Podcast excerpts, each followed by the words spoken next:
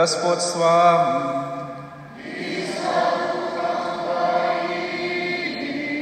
Чтение Святого Евангелия от Луки.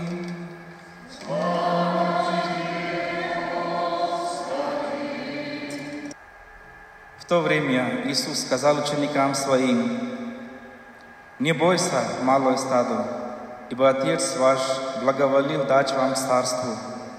Продавайте имения ваши и давайте милостыню. Приготовляйте себе вместилища не ветшающие, сокровища, не скудевающие на небесах, куда вор не приближается, где моль не съедает. Ибо где сокровище ваше, там и сердце ваше будет. Да будут чресла ваши припоясаны и светильники горящие, и вы будете, и вы будете подобны людям, ожидающим возвращения Господина своего с брака, дабы, когда придет и постучит, тот час отворить ему. Блаженны рабы те, которых Господин, придя, найдет бодрствующими. Истинно говорю вам, Он припаяшется и посадит их, и, подходя, станет служить им. И если придет во вторую стражу и в третью стражу придет, и найдет их так, то блаженные рабы те. Вы знаете, что если бы ведал хозяин дома, в который час придет вор, то бодрствовал бы и не допустил бы подкопать дом свой. Будьте же и вы готовы, ибо в который час не думайте, придет Сын Человеческий. Тогда сказали ему Петр, Господи, нам ли притчу сию говоришь или ко всем? Господь же сказал, кто верный и благоразумный домоправитель, которого Господин поставил над слугами своими, раздавать им свое время миру хлеба. Блажен раб тот, которого Господин его, придя, найдет поступающим так. Истинно говорю вам, что над всем имением своим поставит его.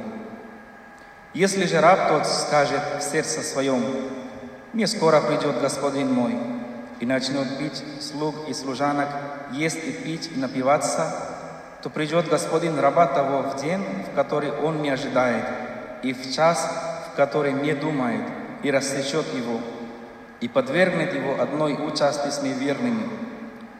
Раб же тот, который знал волю от Господина своего и не был готов, и не делал по воле его, бит будет много, а который не знал и сделал достойное наказание, бит будет меньше.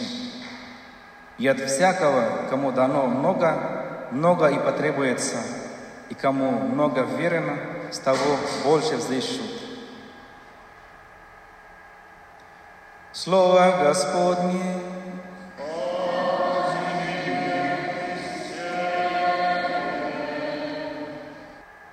Любой верующий, находясь на месте молитвы, это может быть храмы, церкви, мечети, очень часто задают вопрос о вере. И где-то в глубине своей души, в глубине своего сердца он думает, что верует. Очень часто мы принимаем как должное, что мы верим. Сегодня апостол в послании к евреям напоминает нам о вере. Он очень простыми словами говорит, вера есть осуществление ожидаемого. Отсюда и вопрос, чего я ожидаю как христианин, как христианин мужчина, как христианин женщина, как молодежь. Чего мы ожидаем? Мы приходим на молитвы, на совершение таинства с разными ожиданиями, с планами. Но в большей части это вот нескончаемый такой список. Иногда наш список ожиданий более бесконечный, чем милосердие Божье. И есть такой вот вопрос или просьба, что хочу быть более здоровым, более привлекательным, успешным. Может быть, кто-то, как я, желает чуть больше богатства, тоже желаю больше богатства. И каждый раз на исповедь говорю, что желаю. А исповедник пока ничего не говорит, ну, прощает грех. И вот эти просьбы мы представляем перед Господом и ожидаем от Него ответы на наши просьбы. И, допустим, мы молились вместе для кого-то, э, чтобы он получил здоровье и целился. Или я сам молюсь о своем здоровье. Господь даст здоровье. И скажет, вот я верил и получил здоровье. И что потом? Это как будто вот Господь доставил мне здоровье бесплатно, и я скажу ему спасибо до следующей болезни. Чтобы он мне дал здоровье и ушел. Вот это моя вера. Хочу ли я, как здоровый человек, жить с Господом? Это совсем совершенно другой вопрос. И когда речь идет о вере, это не только верить, что Господь что-то тебе даст, а вера – это строить некий мир, некое пространство, где я живу с Господом моим. А вот здесь можно задать вопрос 24 часа, в течение 24 часов. Сколько минуты, сколько часов Господь живет в моем пространстве. Я могу сказать, что даже находясь в церкви, даже находясь у Амвона, прочитая Слово Божье, вполне возможно, что в этом моменте Господа со мной нет. Очень часто мы находимся в своем мире, где Господа нет. И когда апостол в сегодняшнем послании говорит, что вот Авраам верой поступил, и также другие примеры он дает, что люди поступили и поступали по вере, это обозначает, что они не просто ожидали чего-то от Господа, а жили с Ним. Господь сказал, я вот веду тебя в обетованную землю. Он не сказал, там встретимся. Он идет с тобой по этому пути до обетованной земли. А мы иногда думаем, что вот в конце встретимся с Господом.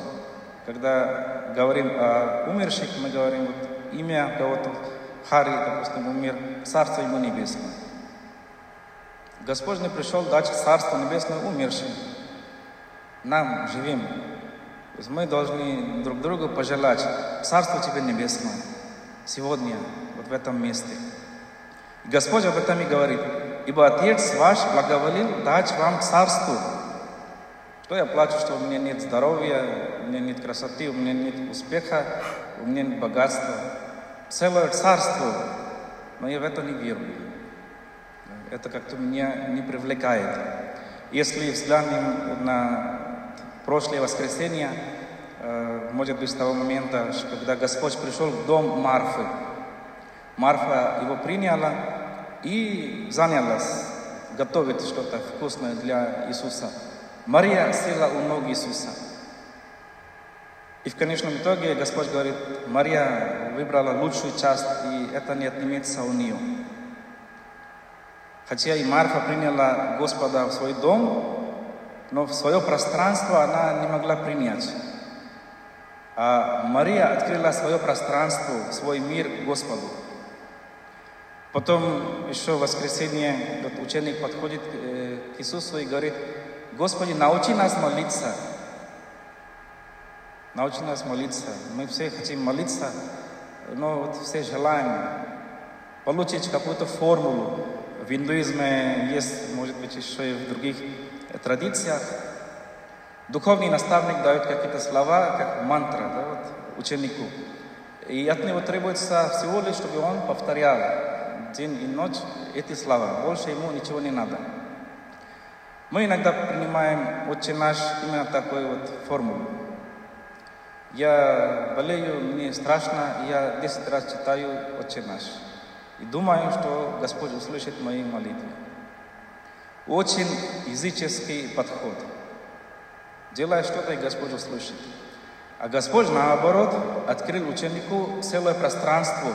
«Отче наш». Тебе надо куда-то идти, что-то делать, чтобы чего-то получить, э, добыться. Бог есть твой Бог, Отец мой есть твой Отец, Отче наш. Бог, Господь открывает нам это пространство.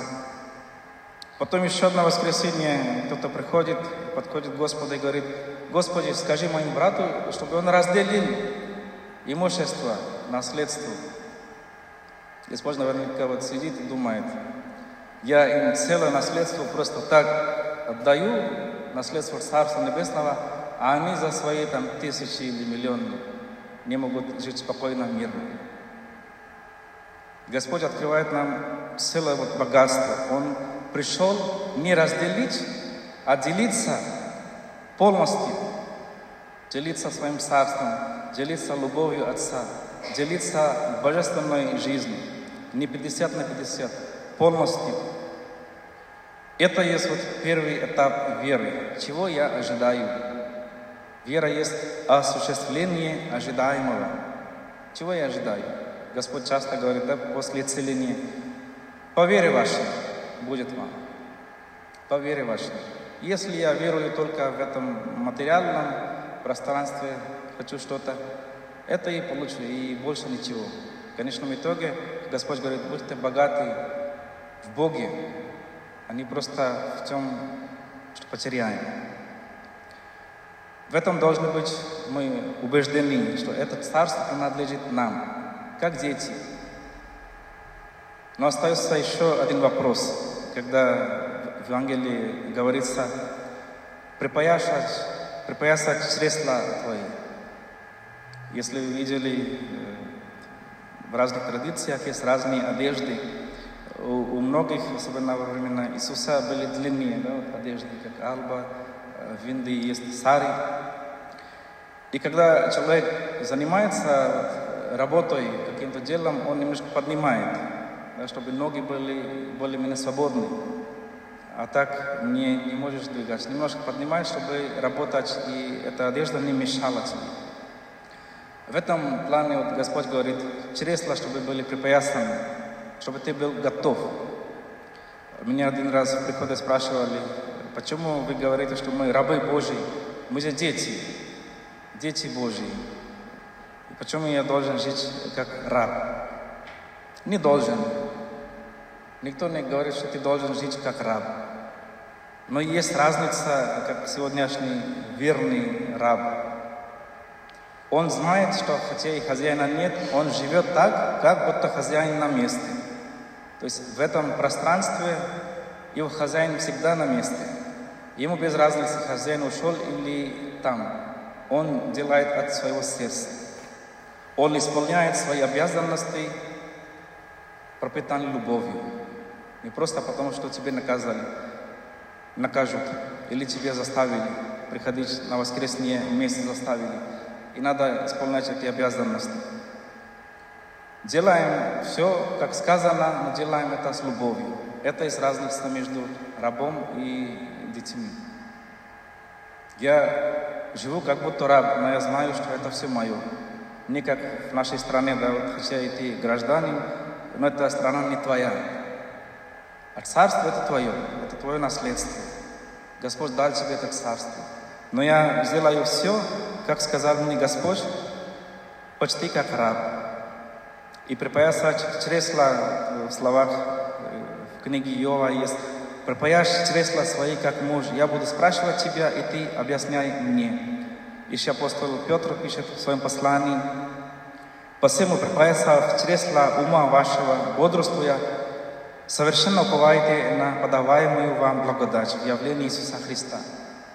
То есть духовный смысл нашего пребывания на земле. И в завершении хочу просто повторять слова святого Августина.